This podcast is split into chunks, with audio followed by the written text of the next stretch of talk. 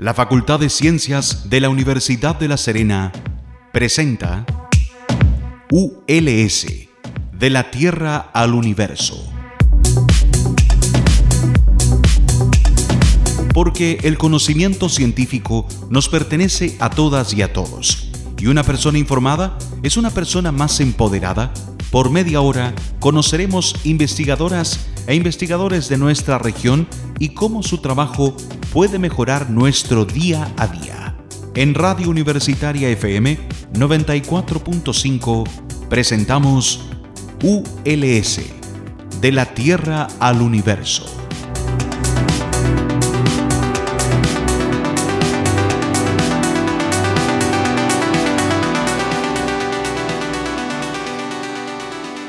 Muy buenos días, estimadas y estimados auditores. Mi nombre es Marcela Gatica y les doy la bienvenida a un nuevo capítulo de ULS de la Tierra al Universo aquí en tu radio universitaria. Yo hoy, por supuesto, les traigo un tremendo tema que es transversal. Yo creo que a todas y todos, yo creo que a todas y todos nos interesa porque lo hemos vivido o también porque tenemos niños, niñas, adolescentes también a nuestro cuidado, que tiene que ver con el cuidado de los dientes o, bueno, o la salud oral, bucal, ¿cierto?, de los niños, niñas y adolescentes pero aquí hay muchos mitos al respecto. Siempre nos preguntamos, bueno, a ver, si se caerían los, dientes de leche o no. ¿Y importa si total se van a caer? ¿Desde cuándo hay que cuidar los dientes de los niños? Eh, hay, antes que salgan los dientes, ¿vale la pena cuidar las encías? Para hablar de eso y mucho más, hoy día tengo una tremenda invitada. Estoy con Paula Regada, quien es magíster en salud pública y es odontóloga y es eh, académica de la carrera de odontología aquí de la Universidad de La Serena. ¿Cómo estás, Paula? Muy buenos días. Hola, muy buenos días. Muchas gracias por la invitación. Estoy muy bien aquí, con muchas ganas de conversar. muchas gracias a ti por el tiempo y por traernos este temazo, porque mira, partamos de lo más básico. Porque hay mucho mito desde, desde cuándo y cómo cuidar, ¿cierto? de los dientes, ¿cierto? Lo, decimos en forma, de, forma ahí. dientes y muelas, molares, yo sé que no es el término, pero de forma simple. por supuesto. Eh, porque muchas personas dicen, por ejemplo, quienes, son, quienes están siendo mamás ahora, dicen, chuta, a ver, la encía hay que cuidarla o no. La leche, por ejemplo, materna, ¿produce algún problema? ¿O qué pasa? Yo le doy relleno, le estoy empezando a dar papilla. Entonces, ¿desde cuándo tenemos que empezar a preocuparnos de la, nuestra boca? Bueno. El cuidado de la boca, como el cuidado de todo el cuerpo, ¿cierto? Es importante desde que nacemos, ¿ya? Y dentro de eso, para nosotros es fundamental la alimentación. Si nosotros estamos dando leche materna a nuestro bebé, estamos protegiendo a ese bebé, ¿ya? Estamos fomentando también el desarrollo de su, de su, de su maxilar, de todo su macizo maxilofacial. Por lo tanto, el, amamantamiento es fundamental. Nosotros estamos dando leche materna, lo estamos cuidando. Ya eso es una de las principales cosas que tenemos que tener claro. ¿ya? ¿Y desde cuándo tenemos que empezar a preocuparnos, por ejemplo, de la higiene de, de los dientes? Desde que aparece el primer diente en boca. Aproximadamente a los seis meses nosotros ya vamos a ver algunos eh, aparecer los, algunos, los primeros dientecitos en boca. En algunos bebés puede ser un poquito antes, en algunos puede ser también después. Muchas mamás se preocupan, me dicen, oye, mi hijo tiene nueve meses, no le ha salido ningún diente. Eso también está dentro del rango de la normalidad. Y a algunos le sale antes, a los cuatro meses, ¿ya? Uh. Nosotros describimos aproximadamente a los seis meses. apenas aparece el primer dientecito en boca, nosotros ya tenemos que cuidarnos, cuidarnos de cuidar ese dientecito, ¿ya? Y cómo lo hacemos, eliminando restos de eh, alimentación, sobre todo cuando ya empieza la lactancia combinada, o sea, la alimentación combinada, perdón, ¿ya? Cuando está eh, siendo solamente alimentado por leche materna está más o menos protegido. Pero cuando además incluimos alimentación extra, ya a los seis meses se empieza a incluir alimentación extra, entonces nosotros tenemos que tener mucho cuidado porque ahí quedan residuos de alimentos, ¿cierto? Que pudieran generar una alteración en el medio bucal y eh, el aparecer las primeras caries. Apenas hay un diente ya puede haber mm. caries también. Ahí te pregunto, porque alguien estará preguntando, ¿qué pasa si a mi guagua bebé yo por diversas razones. Le doy leche no materna, sino como relleno del comienzo, porque a lo mejor no, no, sé, no, no, por, a lo mejor un bebé adoptado, o claro. Muchas veces existe esa, esa, posibilidad. Claro, o, o no, no, me salió leche, ¿cierto? Entonces, ¿ahí hay algún riesgo ahí también a la encía? ¿O cómo son hoy día las preparaciones? A, las encías no tanto, nosotros tenemos que preocuparnos de que nuestra alimenta de nuestra guaguita esté alimentada. Pero sí, apenas aparece el primer diente, ya tenemos que cepillarlo. Y cepillarlo con pasta infantil ¿ya? De mil, que tiene flúor, mil partes por millón de flúor. Todas las pastas infantiles ahora en Chile están normadas a, tener esa cantidad de flúor, ¿ya? Y en una cantidad mínima, muy pequeña, muy, muy chiquitita al principio cuando son bebecitos, ¿ya? Eh, cosa que ese bebé, porque sabemos que ni siquiera va a poder ser capaz de enjuagarse ni escupir, por lo tanto, es solamente una muy pequeña porción que no tenga ni siquiera volumen, ya, de pastita que se pone en el cepillo, se le pasa al diente y ese diente entonces queda con ese fortalecimiento que le otorga el flúor de la pasta de diente. ¿Y ahí cuántas veces al día un bebé así de que los A ver, dientes? idealmente nosotros hablamos de después de cada alimentación, pero los bebés pequeños con que lo hagamos en la, dos veces al día, en los, en los niños también, ya, eh, antes de acostarse sobre todo, estamos protegiendo ese dientecito. Ya, porque igual es difícil un bebé de seis meses. Claro, pero son pequeños, son dientes chiquititos todavía, entonces tampoco es tan difícil, ¿cierto? Se le pasa el, el cepillito en ese diente único que tiene, que empieza a tener, y además el bebé también con eso se va acostumbrando a que hay que limpiarse, higienizarse los dientes después del consumo de alimentos. Ya. Siempre cepillado, ¿no? No hay forma que con el dedito se meta en la pasta, eso no sirve, tiene que ser un cepillado. eh. El cepillado elimina los residuos que han quedado pegados, entonces con el dedo no lo vamos a eliminar. Ya, Y de hecho yo tengo muchos pacientitos pequeños que tienen dos años y ya están con sarro, Uh, por ejemplo, ¿ya? Entonces, y con las enfermedades que conlleva tener eso, o sea, gingivitis, cierta inflamación de las encías. Por lo tanto, no porque sean pequeños los dientes Sí. o los niñitos, ¿cierto? No van a desarrollar eso. ¿Ya? Entonces es una cosa pequeña al principio, no nos demoramos casi nada, pero a medida que van aumentando el número de dientes, ¿cierto? Le vamos a tener, a tener que ir dedicando más tiempo. Y ¿a quién acudir? Porque a lo mejor quien, quien tiene guagua ahora, por ejemplo, que tiene guagua recién nacida, se preguntará eso. ¿Con quién converso? Como, porque imagino que hay técnicas un poco eh, de cómo lavarle bien los dientes a un- a una niña, un niño, una guaguita, ¿cierto? Cuando le aparecen los primeros dientes, claro. Claro, al- Mira, al CEFAM, el, el En el, pediatra. CEFAM, en el. CEFAM está el programa Cero, se llama, que es un programa de salud odontológica que eh, se, se trabaja con el, con el niño y con la familia, ya basado en el enfoque de riesgo. Se hace todo un diagnóstico del, del niño, de sus hábitos y de la familia, porque acá no solamente se trata de cepillar un diente, sino que se trata de eh, crecer de manera saludable, ¿ya? Entonces para eso nos tenemos que preocupar de la alimentación, de los horarios de alimentación, de los hábitos de la familia, ¿ya? Se incluye la familia completa. Y ese programa empieza, incluye a los niños a este programa desde los seis meses. Por lo tanto, todas las personas que van a los consultorios, que tienen FONASA, tienen eh, el derecho a atenderse con este programa en los centros de salud. Ya. ¿Ya? Y de manera particular, ya se como que se entiende que la persona podría ir de manera particular a la consulta con el, con el odontólogo. Eh, me ha dado mucho gusto eh, ver que también ahora los pediatras también están de- eh, derivando mucho más a los niños antes de que tengan problemas de salud bucal. La idea es que se consulte antes de que haya daño.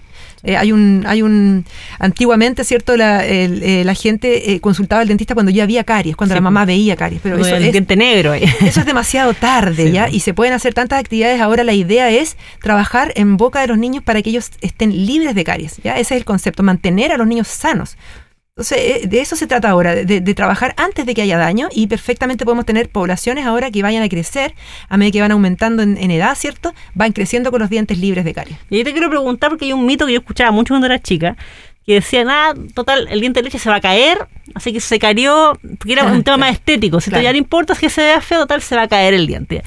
Y por lo que tú nos cuentas, eh, ¿qué, qué tan así eso? Porque yo, yo entiendo que una caries, ¿cierto? No, no se queda solamente en el diente, sino que puede penetrar y producir otros problemas. Entonces, Claro. por ahí una colega una vez tuya me dijo hace como dos años que ella veía, un tu pediatra veía ya niños como de un año, dos años con problemas así, pero muy importantes a nivel de la encía, maxilofacial. Entonces, Claro, lo que te comentaba recién, o sea, a ver, las estadísticas en Chile dicen que el 30% de los niños en Chile a los dos años ya tiene caries.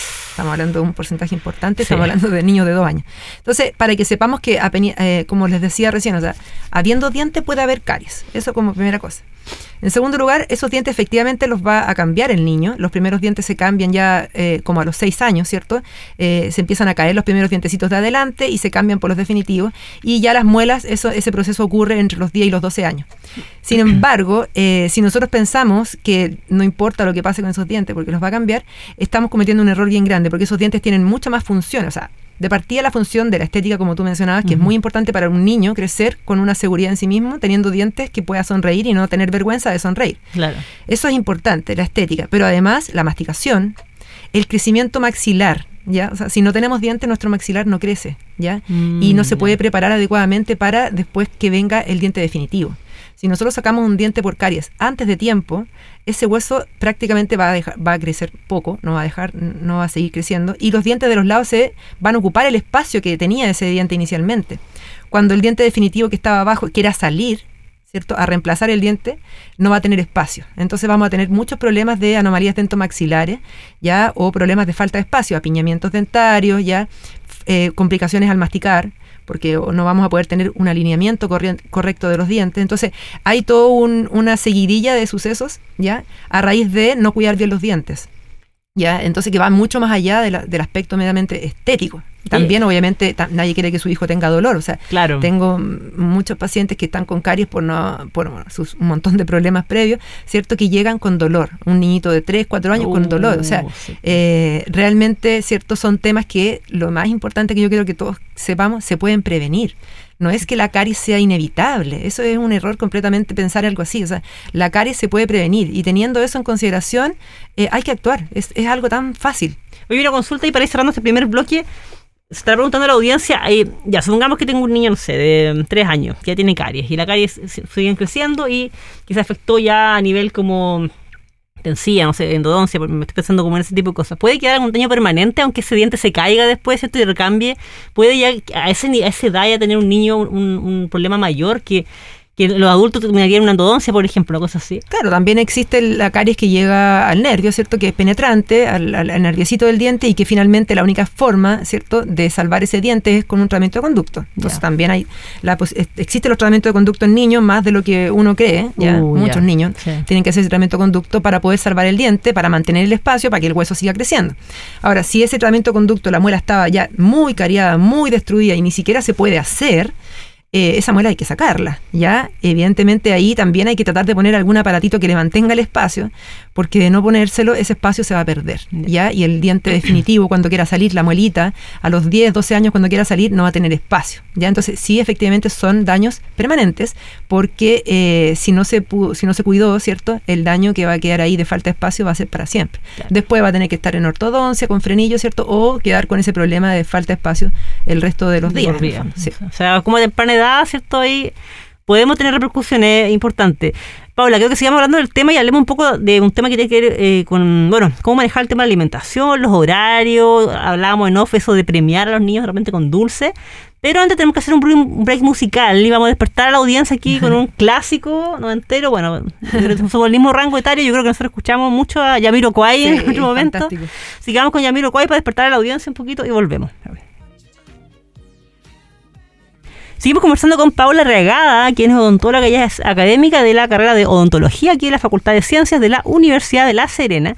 Y hoy día estamos hablando de un temazo que tiene que ver con el cuidado de nuestros dientes, nuestra salud oral, pero de temprana infancia. Porque hablábamos en primer bloque que hay muchos mitos que dicen, bueno, total, que se caree el diente de leche, total, se va a caer, ¿cierto? Entonces hablaba un poquito respecto de, bueno, las consecuencias permanentes que, em, que esto puede tener a largo plazo nos contaba Pablo que como el 30% de los niños de dos años ya en Chile tienen caries, eso es altísimo, ¿cierto?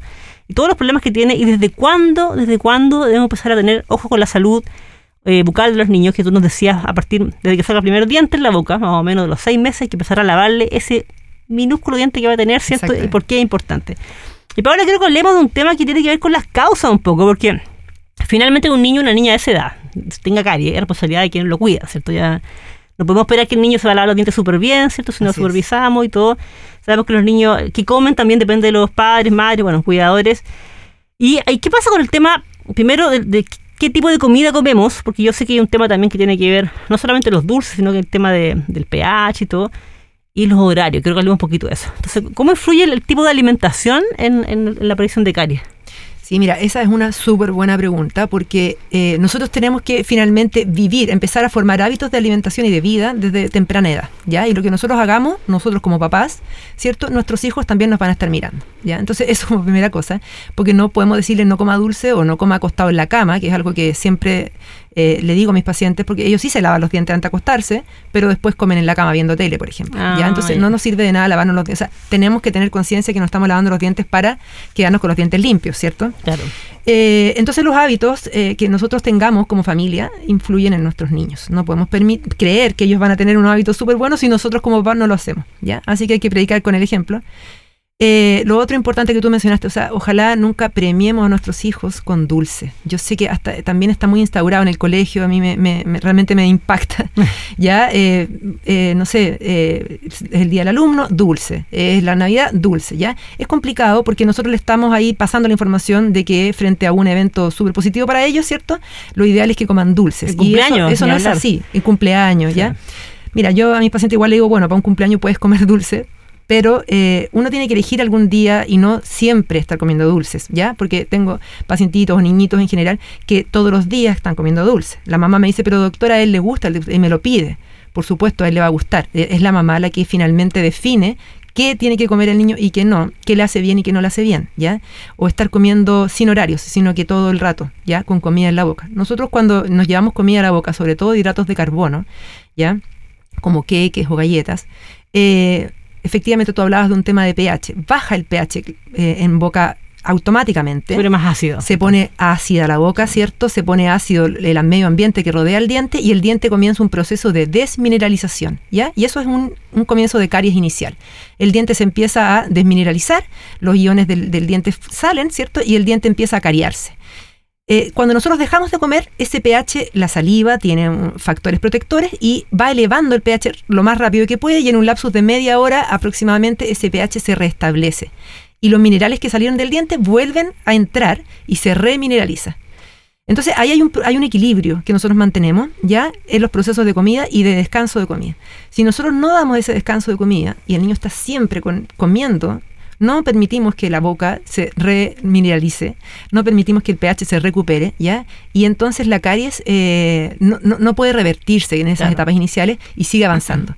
El mineral que salió del diente, ¿cierto? Estos eh, iones de, calcio salieron del diente, eh, no vuelven a retornar y empieza a cavitarse el diente, se empieza a salir cavidades, o sea, mm, hoyitos, ¿ya? Y empezamos a ver pequeños hoyitos que van creciendo y que con este medio ambiente ácido que siempre está, porque estamos con galletas en la boca, porque estamos con cosas en la boca, cierto alimento, eh, no permitimos que se puedan remineralizar. Y ya cuando se hace la cavitación, cuando se hace el hoyito, ya es irreversible. Ahí ya no hay vuelta, ya.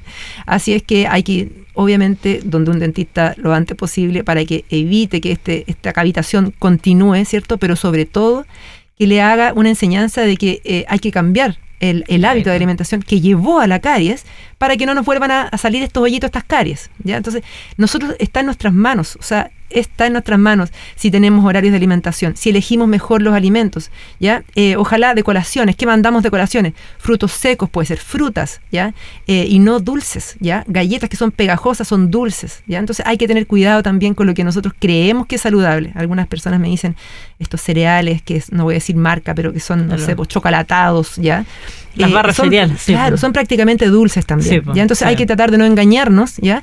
Son hidratos de carbono, se quedan pegados. Mientras más pegajoso el alimento, va a ser más cariogénico, ¿ya? Entonces, si nosotros estamos conscientes que nos comimos algo pegajoso y cariogénico, después le tenemos que decir a nuestro hijo, ¿sabes qué? Como comimos esto, hay que lavarnos los dientes porque eh, el autolimpieza aquí, la lengua por sí sola no va a poder sacar estos pedacitos que quedaron pegados en los surcos de las muelas ya, y nosotros tenemos que hacernos cargo. Entonces hay que ser como bien responsables en lo que comemos y lo que elegimos comer. igual yo pensaba, hay un tema también porque yo entiendo que hoy día en los colegios más, hay más eh, responsabilidad con eso, es un tema que se habla más.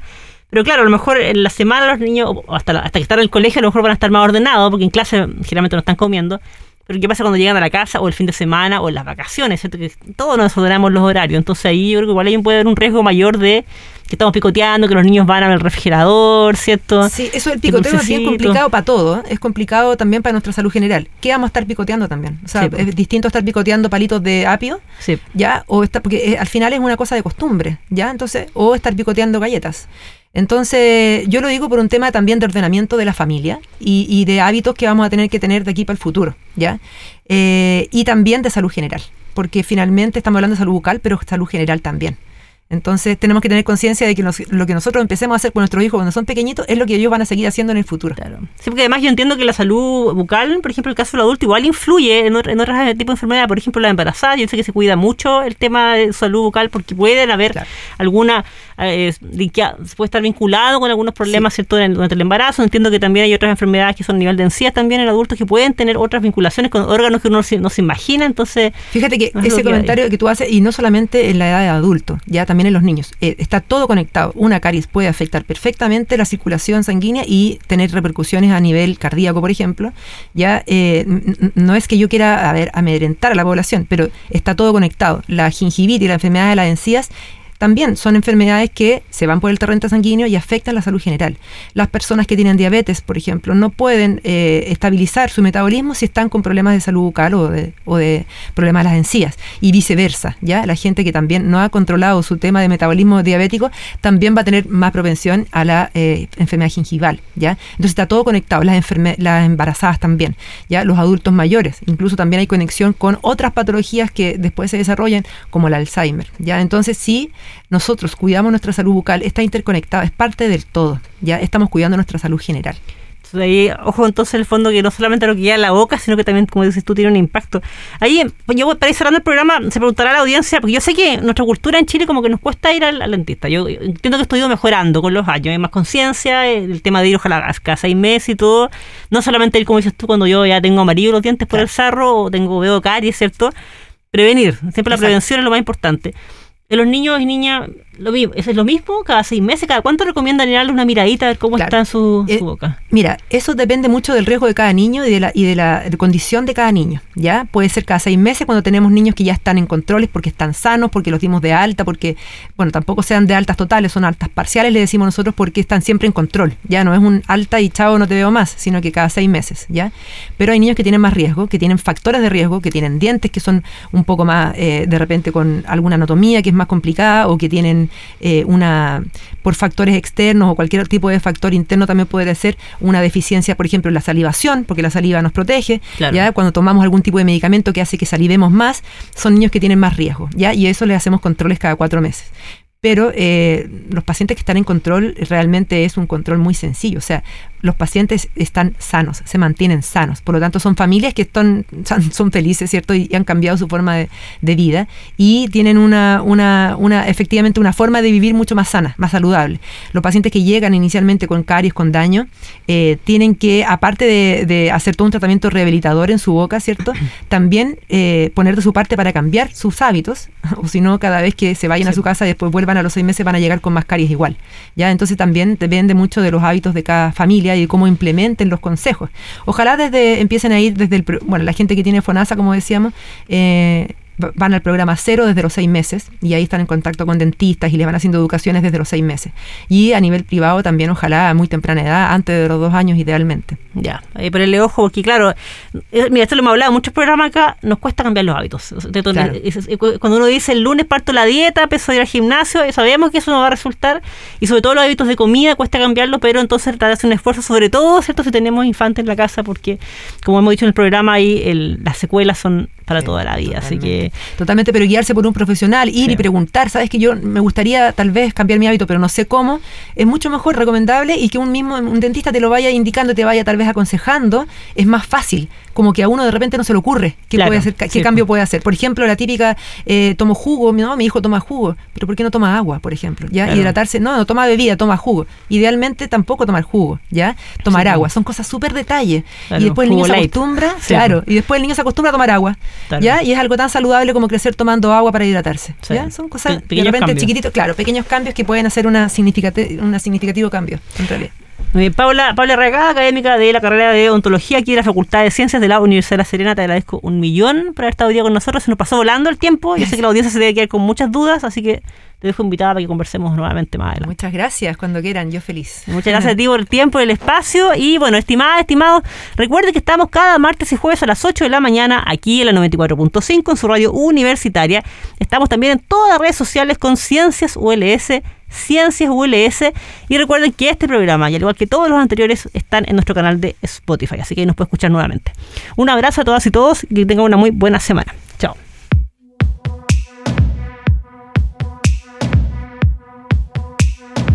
La Facultad de Ciencias de la Universidad de La Serena presentó ULS, de la Tierra al Universo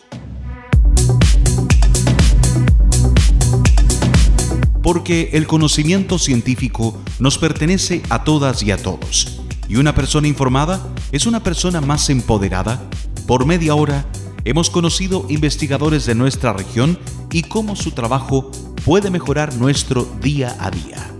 En Radio Universitaria FM 94.5 hemos presentado ULS, de la Tierra al Universo.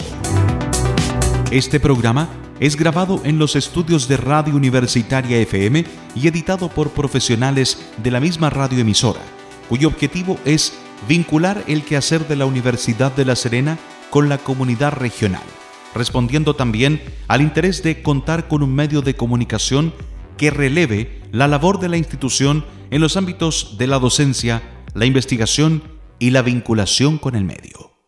Las opiniones vertidas en este programa son de exclusiva responsabilidad de quienes las emiten y no representan necesariamente el pensamiento ni la línea editorial de esta emisora y o de la Universidad de La Serena.